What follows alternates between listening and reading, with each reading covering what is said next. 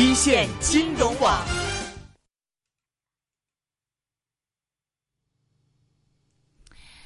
啊，美联储是刚刚公布了一个议息结果，基本上还是比市场想象的再温和一点嘛，再鸽派一点，再鸽派一点，没有具体提出说我什么时候要加息，那么只是说大家要关注我们是不是已经进入这个加息周期，不拉不拉就接下一些，所以市场上外围市场似乎有一点点的平和下来。不过过去一段时间，由于这个加息的一个预期，包括各种的情况，我们看到债市在大跌呀，然后这个资金从新兴市场里面。流出啊，所以今天我们嗯这种 critical 的 moment，我们一定要请到一个嗯很好的嘉宾来跟我们做做访问了。其实最重要，其实现在欧洲方面也在关心希腊的问题，会不会退出欧元区？那么刚才若琳所说的这个债券的大幅波动，而且加上联储局结果的议息结果，到底对我们息口走势有什么样的影响？最近其实美元是很明显的偏弱的，是其他的呃货币都是很明显的在上升。那么接下来这个下半年我们。已经过了半年了嘛？下半年的整个的环球经济的走势怎么样？我们请来一个，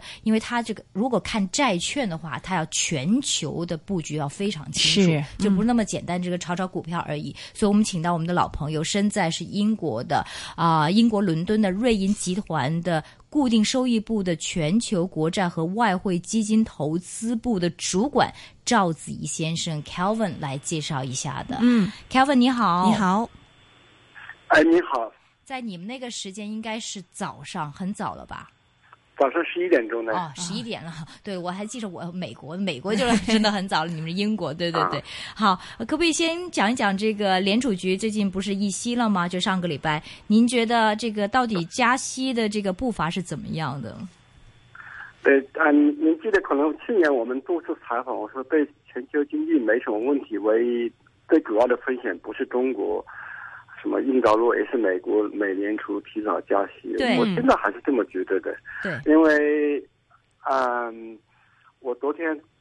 昨天还是前天，我在我们内部里面议论，我说，我说美国美国央行终于就是 crash back to reality，终于面对经济的现实了的。因为这一次在礼拜三开会的时候，他不是经济的预测从对今年预测从将近就是去年年底将近百分之三的增长。下子降到现在一点八到二点零，一点八到二点零，按照他们的推算的话，就美国经济本来大家都会预计增长最快，美元会上升，结果现在新的预测里到三出来预测，美国经济反而比它的平均增长率百分之二点二要低，嗯，所以是个很大的跟预期来其实是个很大的差别。我就说，我说，我说，其实世界经济本身没有问题，是到我觉得很多这个模型的预测都是根据过去二十年、三十年美国经济非常强劲。啊，造成了错误的预测，就是我说这一次美美联储终于把把他们的预测调整到回到现实世界来了，以前都是在梦想的。嗯嗯。所以我就说，为什么我过去两三年总是说，对世界经济最大的危险是美联储提早加息，就像当时日本央行加息或者欧洲央行二零一零年加息一样的。世界经济本身没有太多问题，最主要的问题就是说央行就是判断错误，觉得零利息太低了，经济已经发展了。就提早加息，这是最大的错误的。嗯，所以现在是不过好处就是美国央行它最终还是做出了比较好的判断的。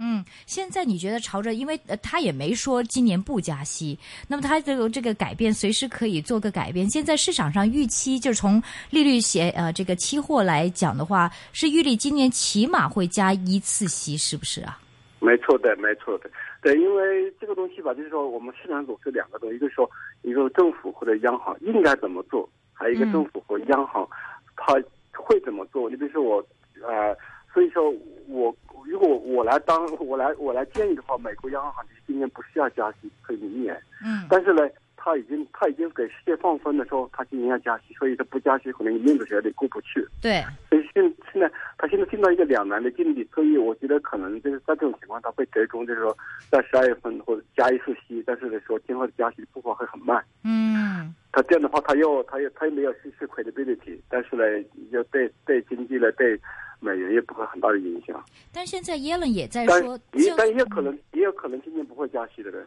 哦。你还是觉得应该不会加息是吗？也也许也有可能不会加息。啊哈，但如果真的是加了，比如说零点二五的话，其实这个影响也不大，是不是？还说你觉得这个 sign 就表示进入了加息周期，对环球经济也有比较大的影响呢？对，因为如果不是美国或者说欧洲央行的话，其他的央行想干什么就干什么没关系的。但是因为因为是美国和欧洲央行，他们他们其实第一次加息的影响挺大的，对因为这是这只是个，因为在历史来看，这个他们很多人说这加一次嘛，也本来是零太低了，因为作为一个嗯世界储备货币的主要央行的话，所有的比如说所有的什么大宗商品啊、石油、黄金啊。都是用美元计算的话，其实它对整个世界金融市场的影响挺大的。对对啊，所以所以在历史上面，美国央行第一次加息，从来都不是轻而易举一个一个一个一个决定，都是很很慎重很慎重。一般来说，在历史上来看，呢，它美国它第一次加息都是滞后的，它等于说，它也觉得把这个经济百分之八十已经没问题了，通货膨胀很已经会算。因为你我们分析了过去三次加息，比如说一九九四年、一九九九年和二零零四年。所以他预计的通货膨胀会上升到百分之二二点五以上，他的预测就是说，嗯，后来基本上都实现了。现在目前通货膨胀太低了，不是说美国经济增长不行，嗯，所以如果他现在加息的话，很可能他他就很难实现他对这个物价稳定，就是我们他们说的这个通货膨胀百分之二点零的平均速度很难实现的。嗯，因为在过去他每次这个预测还是相对不错的。嗯，你的意思就是说，如现在问题不是经济增长的问题，是通货膨胀的问太低的问题嗯哈，就是还还面临通缩的问题，你觉得？通缩的没是通货膨胀太低，太低，这些包括中国一样的对，嗯嗯。但您的意思就是说，如果他今年加息的话，其实也不是那么好的一个决定，是这意思吗？嗯，对，没错的。他我个人觉得他没有必要加息。嗯，但是如果是做联储局的话，这个也要它的公信力，所以说不定他也迫不得已的要加一次息，虽然可能不太适合。对，所以为什么现在就这么说？他说，这有可能加一次息，然后说我们明年后后年加息的步伐还很慢，让市场就是说不会，因为因为我我已经说了，就是说对是对经济，它这个这个央行利息不是很重要，因为没有没有人能够按照央行利息来借钱的。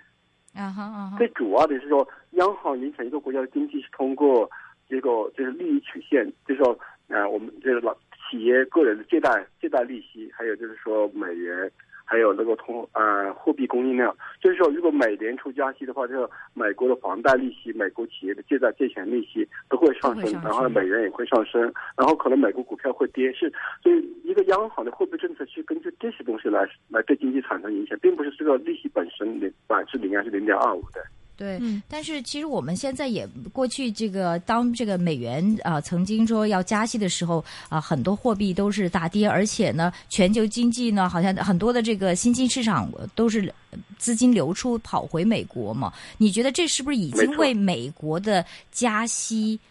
来做了一次预演呢？呃，我觉得就现在问题就是说，美国本身经济不是很强，再一个就是说。现在全世界所有的国家的货币都对美元贬值，除了中国以外。嗯，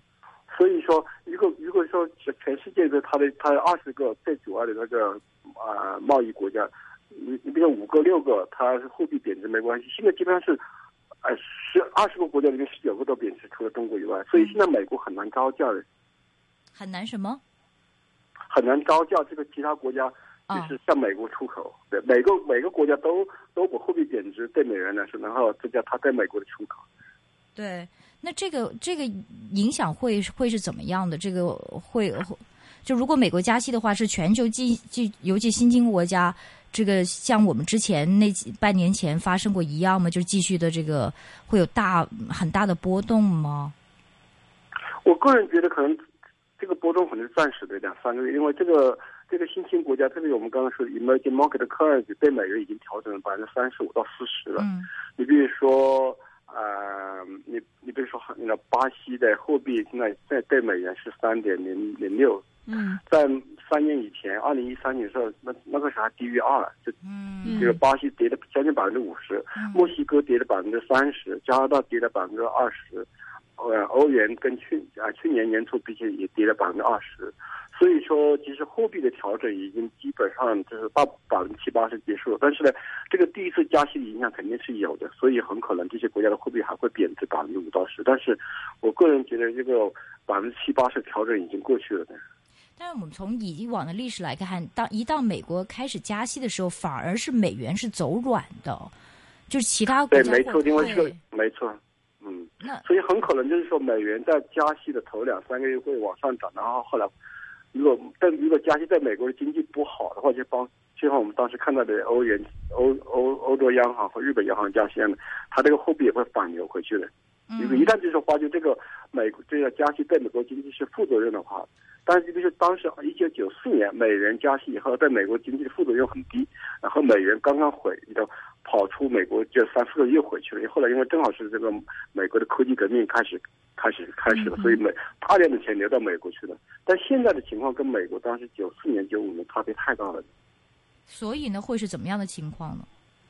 你的这个预计很可能就是说，如果就是说美国美国经济很难招架美元继续上升特别快的，嗯因为所以我们我们我们刚才讲的美元从最高点跌了百分之五左右。假如说美元如果上再上升百分之十十五的话，可能就到头了，再很难就是上升特别多的。的确是因为我看到一个数据，就是说，如果是因为最近这个美汇指数从三月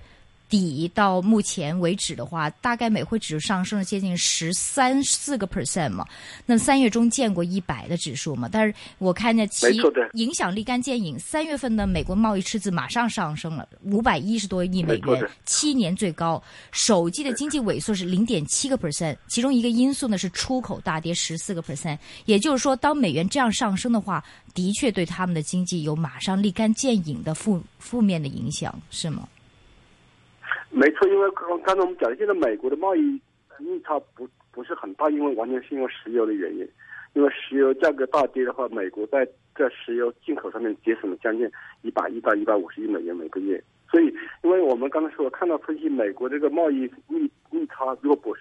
石油进出口去掉的话，其实刚才你说的，美国在这个基本贸易平衡上面开始越来越差了。因为我刚才说的就是说，美国老百姓每到沃尔玛去买一样东西，基本上百分之八十九十是外国人来来生产的，所以说他美国就是美国现在就是经济好好处百分之四十五十给外给外国出口公司了对，因为现在是全世界我刚才说二十国家十九个国家跟他们的货币对美元大跌得很厉害，都想都想从美国那边做生意挣钱的，所以美国国内国内的公司越来越招招架不住了对。对，但是我又在想问，既然如果你说美元不可能这么再继续上涨，它已经这个税对经济影响很大，那换言之的话，那其他货币会上涨吗？既然美元也会下跌的话，那为为什么你说其他货币也上涨不了多少，最多五个 percent，甚至不会超过一成呢？对我刚才跟你说，如果美元上升的话，可能它你刚才说美美元，如果美国加息的话，它可能美元会上升一些，那等于说其他国家货币会跌一些。嗯但是我觉得美国经济对美元的那个敏感度越来越大，嗯嗯因为就是说两两年以前美元还很低的时候，那个时候不敏感，因为现在美元按照测算呢，基本上比平均水平要高百分之五到十了，如果再加百分之十就会有问题的。所以我就说的意思说，啊、如果美元刚才你说的就从从上涨了百分之十五，涨涨到一百那个 DXY，现在回到九十四，嗯。如果它上到一百零五、一百一十的话，那等于说美国经济它的负面作用越大，美国年初的加息的步伐就很有可能会放慢很厉害，或者甚至就是说，美联储加息加到百分之一或一点五的时候，已经就就打止了，很可能的。嗯，因为美元上升那么快的话。因为这个美美美国的利息和美元它是互动的，如果美国利息上升很快的话，比预期美元会往上走，那美元往上走了，对美国经济是负面作用，所以这个是相辅相成的的。嗯，所以你觉得这次的加息，这个美元如果真的加的话，美元会是往上走还是往下走？因为以往会是往下走的。呃，应该刚开始就是在美元美，特别在美国加息之前会往上走的，往上走，加息之后就往下走。加加息之后就看美国经济的反应了。嗯嗯如果美国经济反应好的话，就像我们刚才说九四年的美美美国开始加息，就是九四年二月份是个很大的 shock，美元其实从二月份到四五月份就是还是贬值一点点，后来发现对美国经济没什么太多副副作用，美元上升很快，一直上到两两千零一年的。嗯，嗯哼，因为美美全世界所有人都是去买美国的科技股的，所以美元特别坚挺，对美国经济的影响不大。所以我刚才说了，这个如果美国经济如果现在增长百分之二，如果美美国加息以后，美国经济反而增长百分之三，那美元会继续往上涨的。嗯如果美国经济就是说，嗯，这嗯啊，这个它稍微就呃第第三季度、第四季度稍微变好一点，就增长百分之三。如果美元美国加息，美元上升，然后它明年经济增长又回落了，回到百分之二，那可能美元就上不去了。这看经济对美元的增长的那个、那个、那个反应的。明白。明白，所以我们看到一些，比如说资金的大规模从新兴市场里面撤出，其实，嗯，这种比较大的波动也只是持续一阵子，未来你觉得应该不会再这样的持续性的流出了，是吗？这些新兴国家看不同的国家的，有些国家它的基本面比较好。我们刚才说了一次说，像台湾啊，嗯像中国大陆啊，像呃像呃韩国，它可能有点特别，因为韩国主要是因为嗯日元贬值造成的负面作用比较大。对像墨西哥啊，像波兰这些国家可能影响不大。像有些我们刚才我一直说叫做 badly managed 看起来这这些国家等于说。它整个经济管理的思路都是不对，像巴西啊，像土耳其啊，像南非啊，那嗯这些国家可能受的影响比较大一些，就看不同的情况的。嗯哼，那整体全球的经济，因为你之前说这个，如果美元的一个提早加息，那么美元因为它是全球货币嘛，是这个全球经济最大的威胁嘛。那么现在，因为刚刚听到你这个判断的话，其实，嗯，即即便美国今年十二月份加了，比如说这个零点二五厘，那么对于全球经济来说，也不会造成特别大的影响。不会，我个人觉得嗯就是说，世界经济里其实挺好的，就是说只是没有大家大家想象那么好。我刚才说的，就是说，因为因为大家想象总是把过去十年、二十年，特别是九十年代那个辉煌时代作为一个作为一个 normal，其实我们现在就，其实现在看来这个因为我我们刚才说人口老化嗯啊哼，嗯，现在老百姓都想储蓄，然后呢，现在这个贸易。呃，这个贸易这个自由化的步伐越来越慢，现在大家都不想去做 trade liberalization。嗯。包括现在这个 technology 使得这个 dis disinflation，所以我觉得其实美国经济百分之二、百分之二点五的增长挺好的，就是中国一样，中国百分之七也是挺好的。嗯，啊，只是说，现在你，但是老百姓总是想到，哎呦，两年以前还百分之十一，中国现在百分之七就很糟糕了，所以为什么我这两年一直看好中国股票的原因，其实百分之七，呃，经济增长不是很快。然后央行减息对对股票最好的，所以我就说，其实美国年初加息，如果加息的步伐不大的话，美国经济继续百分之二、二点五增长的话，美那美国的股票，全世界的股票还有很多上涨的空间的。嗯，嗯，继续是全球的这个情况，继续是弱增长，然后这个还是继续维持宽松，所以各类资产依然会是维持高位，相对来说，对，没错，因为就是说，其实这种资产，就特别是股票，对通货膨胀的那个敏感度很大的。嗯嗯所以为什么说在七十年代，呃，美国的股票跌得一塌糊涂的情况，它它通货膨胀失去控制了。嗯哼，所以说，其实其实这股票市场并不害怕经济增长不是很高，就害怕通货膨胀太快。嗯哼。嗯哼，OK，所以，嗯，您刚刚也提到这个这个 A 股嘛，一直看好这个中国股票，但是正好在这个上一个星期，嗯，A 股已经是狂跌了 一一个一个多星期吧，然后已经这个回调超过百分之十几了。现在对于这个中国的这个股票啊，包括这个资本市场的一个看法是，就像我们刚才说，因为三月份的时候你们采访我，那个时候我说中国股票肯定没几个月会创出新高的，但是呢，股票涨得越高，它的风险越大，这是肯定的。老百姓，但是老百姓不会认识到这一点的，所以我就说嘛的，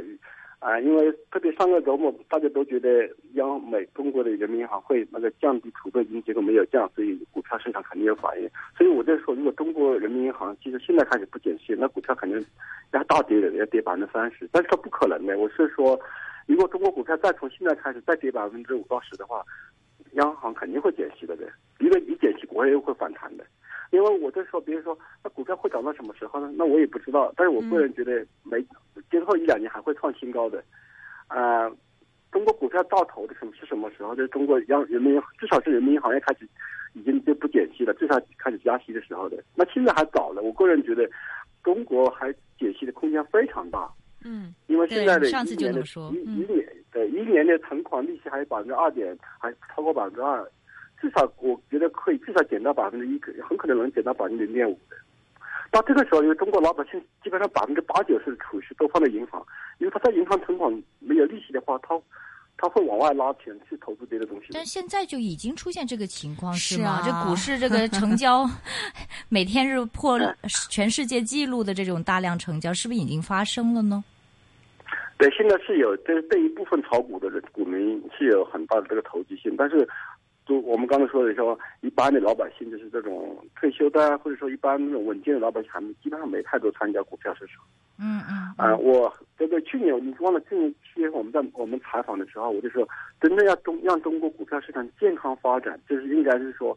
呃，国家应该制定政策，让每一个就是有收入的人至少拉百分之十五到十八的钱去退休金，然后退休金至少百分之三十投资股票，这样才比较健康的发展。现在中国就是说，因为人民币不能贬值，呃，然后又不想做重复零零八年那个财政刺激的那个措施，嗯啊、他就他就想就是说通过通过政府的方式鼓励股票市场，但这种方式做法它是有很大的风险的，因为如果因为把老百姓对这个股票投机的那个风潮吸进去，后来亏钱很大的话，他会反过来责怪中央的的。就这种东西其实挺危险的，短期的刺激措施的。我个人觉得，就是说要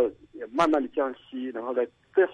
法规，让老百姓至少就强迫他们去把这个钱放到退休金，退休金强迫他们进入股市，慢慢的进入的机构投资，不是也不是像我们刚才说个个人去炒股，每天想就是今天进去，明天出来，想挣个大钱，这种这种投机心理是很危险的。其实 A 股最近有调整哈，这种调整你觉得是健康的调整吗？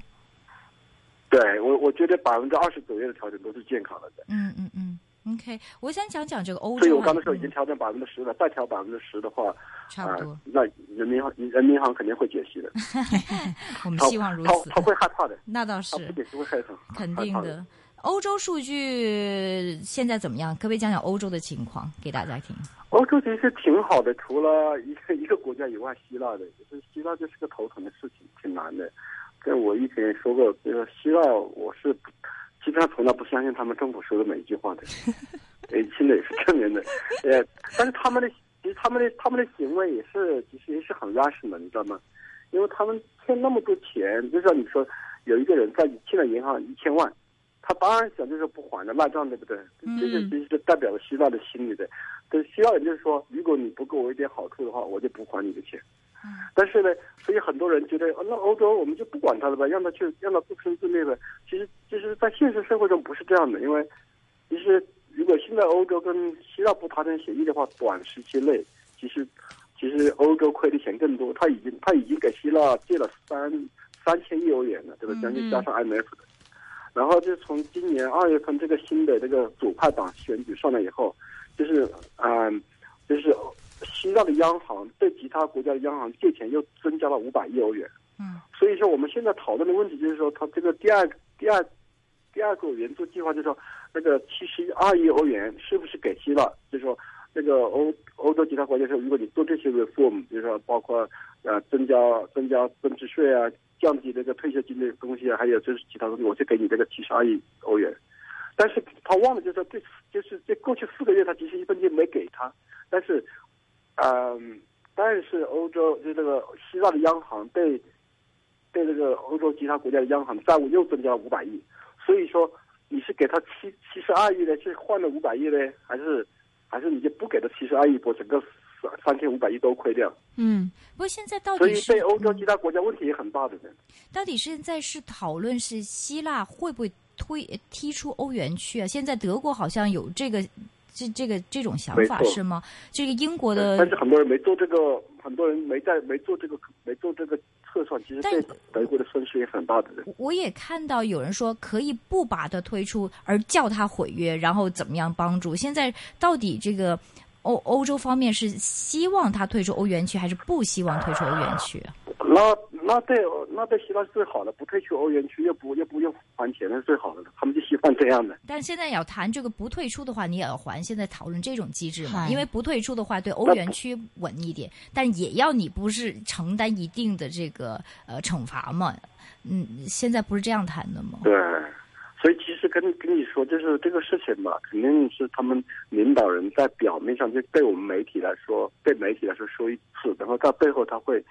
他是在想讨价还价的。具体能不能讨价还价成，我们我们也不知道的。明白。其实我们刚才说了，其实希腊的要求也不是一点道理没有，嗯，它也有道理的。嗯嗯嗯，好了，现在呃，这个呃汇市方面，您觉得在欧元你怎么样看它的走势？这个今年下半年的走势会是什么样的情况？我我觉得欧元短期不是很明，不是很明朗，有可能就是如果希腊问题解决了，欧元会会往上涨，涨到对美元可能会涨到一点二。嗯嗯，如果希腊问题一点二二二，对，如果希腊问题就是突尼大选，真的不气不气对经济信心不好的话，现在因为欧洲经济就是说出现全面的复苏嘛，因为我我我一直说两年以前我就说欧洲央行货币政策是错误的，他们必须减息，必须印钞票，必须增加。量化宽松的，现在他这么做了，所以现在欧洲经济出现全面的复苏，这所有所有的经济数据都是好的。所以如果他要希望这个事情继续下去的话，把整个欧洲经济又拖回经济衰退的话，那欧元肯定要贬值的。其实欧洲现在现在很多的问题，说说欧洲这其他像德国、法国这些国家，它不单纯是这个三千五百亿呃贷款对希腊的问题，还就是说，它如果万一出现这个希腊问题，影响到整个欧洲的这个市场，就股票市场已经跌了百分之十了。啊，西班牙、意大利的国债利息就是也涨了百分之一一点五左右的，从最低点。所以这些东西都是互动的，因为经济复苏刚刚开始，才不到六个月时间。如果就是这次出现再一次出现那种金融危机的话，很可能它的经济又是进入衰退。那进入衰退，那对整个欧洲国家都是每个人都是路路者的。嗯嗯，是这个问题的。嗯嗯哼，所以所以希腊也是抓住了这一点的，想讨价还价。嗯嗯嗯。作为欧元，你觉得也就是差不多这一点二几了，对不对？那有有穿一算的可能吗？有穿一算的可能吗？就跌穿一算？对，很多很多有很多有名的那个投资银行，他们预测呃欧欧元会跌到八零点八五，零点零点八三呢。欧洲创创创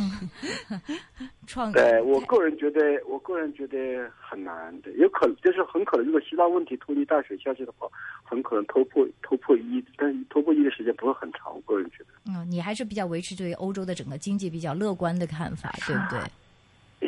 因为就是最主要是说，一个国家货币，它我刚才说的经济增长并不决定这个汇率的变化的。因为我我在说的，比如说过去二十五年，日本的经济基本上增长是零，但是印度的增长是百分之八，但是印度的卢币对日元跌了百分将近百分之九十。嗯嗯。最主要的事情就是说，欧洲现在欧洲现在就是说，它这个通货膨胀很低，因为通货膨胀很低的话，你的 purchasing power，你这个货币的购买力就是维持稳定的。如果你的通货膨胀很高，像印度、巴西这些国家，你今天比如说汽车今天今天卖啊两万美元，明明天就卖两万五，所以等于说你在贬值百分之二十，对不对？嗯嗯。所以说，因为欧洲现在通货膨胀很低，然后加上这个欧洲现在的贸易顺差越来越大，今天数据说，欧洲的这个经常性项目的盈余又开始增加，所以说现在欧洲对美元、对美国、对其他国家，它这个贸易顺差越来越大。嗯。所以等等于说，欧洲的欧洲这些出口的国家，那个比宝马车呀、奔驰车啊这些公司，它要要卖掉大量的美元买进欧元，把它钱兑回来。等于他们，比如说他每在中国卖掉一辆宝马车，他就他等于进了人民币，人民币就是美元嘛，再把这个美元换成欧元。他对这个对欧元的这个上升的压力，是在拿这个贸易方面的那个顺差的。嗯哼，OK，所以之前有一些人因为看到这个呃欧洲的数据整体在转好嘛，甚至有一些这个评论在讨论说这个欧洲削减 QE 的可能性，但是起码现在因为有这个嗯希腊问题在这里拖着，你觉得也未必会实行是吗？啊，削减那个 QE 的那个那个额度，它基本上我觉得那个分那个概率基本上是零的，因为我个人觉得，我个人觉得到明年，我昨天还去讨论这个问题，跟邀请我们那个那个 Standard Poor 的，呃，到明年八九月份的时候，很可能欧洲央行还要继续延续或者增加这个现在的 QE 的步伐的。嗯嗯，因为你就是你为什么呢？因为因为这个做 QE 的时候，我们刚才说利息已经降到零了，利息降到零以后。一般都是以为经济不太好，或者通货膨胀已经太低了。一般来说，因为像央行是个很保守的一个机构，他们他们不会因为经济暂时出现不好，他就会采取很多措施。但是万一经济回来怎么办呢？所以一般来说，他他他这种很不一般的措施，像我们刚才说，就是 QE 的时候，经济已经很很不好了，经这是，他一般做 QE 的时候，这个央行认这已经已经延迟了。然后他们每每他做去对，你比如说我们刚刚说摸着石头过河，做什么新较保守的，所以从呃从美国呃英国和欧日本的央行看，它第一次 QE 的那个。那个数额都不是很啊，因为它怕万一太大的话，这个印钞票多混乱，嗯他一下怎么办？失去控制，因为如果你又减少又又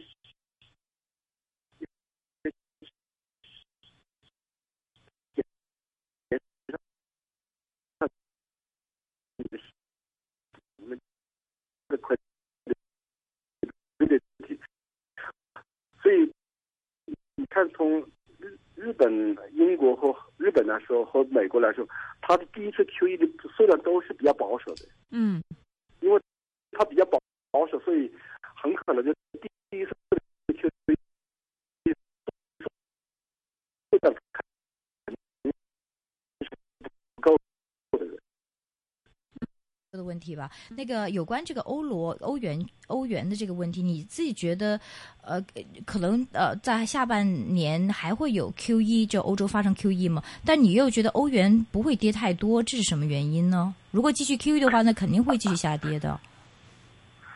啊，那是我们说的 QE，那是明年的事情嘛，对吧？哦哦哦，啊所以你觉得今年不会下跌，但是明年还可能会有下跌的机会，是这意思吗？没错，如果年，假如说美国经济很好，它加息加到百分之二，然后欧洲央行要又要继续做 QE 的话，那很可能欧欧元就是刚才我说的，有可能从一点二跌到一点零的可能，或甚至刚或者甚至暂时暂时突破一点零都可能的。嗯刚才我们说了，那那从一点二跌到一点零，那是百分之二十的跌幅嘛，对吧？嗯 OK，最后聊聊这个中如国果如果欧元如果欧元跌百分之二十的话，那美国经济会招又会招架不住了的。嗯，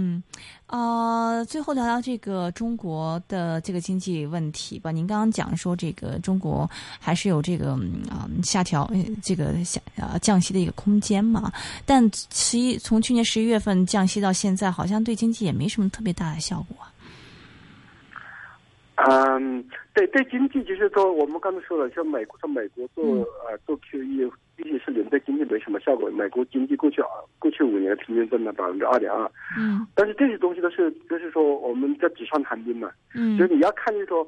如果中国经济没有没有减息，或者美国经济没有做没有减息到底没有 QE 的时候，那美国经济不会是百分之二点二的增长，是百分之负零点嗯负百分之嗯。负零点负的增长的。嗯。所以我就说，中国如果人人民银行不减息的话，那美中国的经济就不会停滞在六点八嗯。这个水位，从从七降到六，六降到五，降到四的，那还会跌得很厉害的。嗯哼，所以呃下面这个降息，你觉得再再降到什么什么地步？可以降到零呢，哇，好你觉得中国也降到零？有可能有这么差吗？有可能啊？为什么你这这不是差，其实降到零并不差。很多人这么说，这降息降到零本身并不代表经济很差的。啊哈？对，因为因为为什么呢？我说嘛，这个这个利息实际上是它，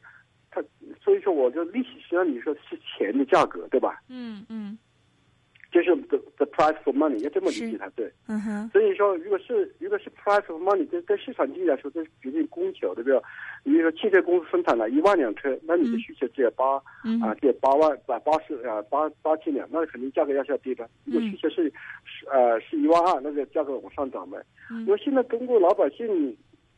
都愿意存钱，现在投资的需求很弱，因为二零零八年大量投资以后把利息上升去了，现在很多投资回报很低，所以现在中国你看中国看经济数据里面这个投资占 GDP 的比重越来越少。嗯哼，但是中国老百姓的储蓄率不减，所以说中国现在这个，我刚才说了，这个利息是完全决定于这个 saving，就是储蓄 over 啊 investment，、哈啊哈。因为因为从一个国家宏观经济来说，它的储蓄必须等于 investment，，OK，等于说如果储蓄太太高的话，投资往下降的话，那那等于说央行必须要减息息的，然后然后达到平衡的。明白。不过也有人提出说，因为如果如果比如说我们现在说这个美元的这个利率是零啊，然后欧洲的利率是零啊，我我这个这个相相对来对比都是那个隔夜的这个存款利率嘛。但如果以这个隔夜存款利率来看的话，中国的隔夜存款利率也已经非常低的一个水平了，就没有像像两厘，我们两厘说的是这个年年存款这个利率嘛，就实际来说我们，看一年的存款利息的 one year deposit rate。对呀、所以对对对，所以实际上也也有人说，因为从这个隔夜存款利率上来看，中国降息的空间已经不大了。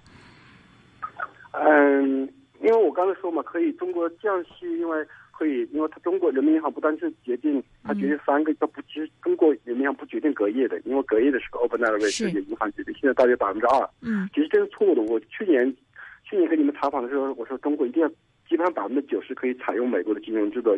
就是央央行应该控制呃隔夜的利息，嗯然后放出所有其他利息的。嗯现在中国是正好相反的，不不控制隔夜利息，控制所有其他利息的。嗯人民银行公布每周三个月、六个月、十二个月、五年都都去控制它。我的意思是说，只要控制 overnight 就行了，其他的是由市场来决定比较好。嗯但所以中对中国经济来说，现在目前最主要的利息是它一年的 deposit rate 和一年的 lending rate，嗯，因为一年的 deposit rate 就是老百姓去投，你比如说很多老百姓愿意在长期储蓄嘛，啊你去你去放一年的存款是多少利息？然后呢，很多企业的贷款，包括我们说中国的那个呃房地产抵押贷款，都是通过一年的 lending rate 来的。嗯你比嗯如说一年的，假如现在一年 lending rate 百分之五点三五，就是有的银行给你增加，有的银行给你校服，是这两个利息在中国经济最重要，一就 one year lending rate and one year deposit rate，这两个之间还有很大的下下调空间的。嗯哼，OK，所以你觉得你个人觉得中国经济什么时候会见底啊？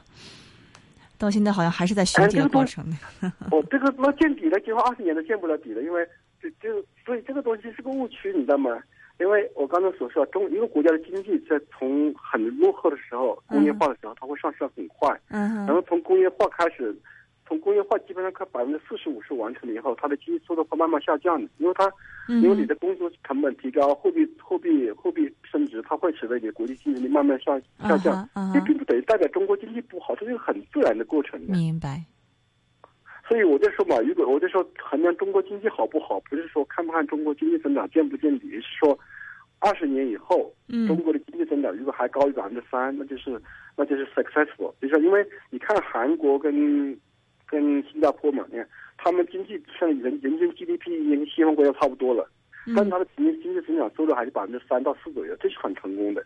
嗯哼，但是不成功的例子，像我们刚才说的巴西啊、墨西哥啊，其他很多国家，我就说民主来太早的国家，这些国家就是在它经济增长的时候出现了百分之五、百分之六，然后一下子工资上升啊，通货膨胀增加，然后货币贬值，所以它它从来然后经济增长，就是说现在巴西是负的啊，墨西哥是百分之二还不到，这些国家是不成功的，对。OK，所以说中国经济，比如说二十年以后还还维持百分之三，尽管比现在百分之七很低，实际上是非常 successful 的。OK，所以总体而言的话，现在各类资产，比如说像这个债券，呃，之前已经经历过一轮大洗浪了，现在差不多了吗？对，应该我觉得债券利息现在上的差不多了，可能也就也我们我觉得短期跟后一一两个月可能会往下跌一点点的，因为年初现在没有很快加息的可能性。嗯，但是呢，如果我刚才说了，如果它十二月份加息，可能利息又会上升一些的，嗯到年底的时候。，OK，呃，但是像之前那样子大跌的一个情况，应该不会。啊、我觉得这百分之五十以上调整已经过去了的。OK OK，嗯，整体的这个股票方面，这个资产怎么样？应该是总结还是看好，因为在这个还是高位，嗯经济增长、低通货膨胀，然后央行降息的情况下，对股票是很好的的。你们现在债券怎么样？你是在买在估啊？哪哪国的债券？你现在？嗯啊、因为我们前六个月都是在卖空，现在最最近一两天开始买进来的。最近开始买个两上个礼拜开始。哪哪些国家的债？啊、嗯，美国啊，啊特别是新西兰，我们挺看好新西兰国家好的，因为新西兰现在经济开始下降了。它去年央行加息是是错误的，所以我我说了，在目前这个经济环境下面，没有央行应该加息的。我我今年一月份我们我们组做投资报告，我就我二零一五年我说，二零一五年是一个全球央行减息年。嗯现在从从二从一月一号到现在已经有将近六十次那个央行减息了人。啊哈，所以其实说，任何央行加息，除了一些像巴西的国家以外，都是逆潮流而行的。所以去年新西兰央行加息是错误的，所以他上个礼拜开始减息，它是等于有，他他当然我刚才说，央行从来不会承认自己错误的。嗯对，但是为什么你还看好？如果央行错误的做举措的话，他所以他会他会减息很厉害，挺好的，减减息的厉害，他利它的债券就价格会往上涨的了。哦哦哦哦，嗯，减息的话，那价格价格就会上去了。所以你是在没错买新西兰的这个债券，嗯还有什么吗？没错的。除了新西兰，你还有哪个国家特别看好？嗯不看好？其实我觉得就是现在美国的美国、欧洲的债券，其实我也也看好意大利和西西班牙的债券，但嗯是现在目前暂时希腊问题悬在空中，所以很难做决定的。嗯所以，如果希腊问题就是得到的解决比较，特别是好的解决的话，肯定西班牙和意大利债券会往上涨的。明白，OK，非常感谢是啊、瑞银集团资产管理公司的英国，他好，在英国，嗯，今也是这个瑞银集团资产管理公司固定收益部的全球国债和外汇基金投资主管赵子怡，开玩谢 Kelvin 谢。来讲讲这个全球的这个部署啊，嗯他眼光你听得出来，就是看得比我们远。是好，谢谢你，Kelvin。谢谢。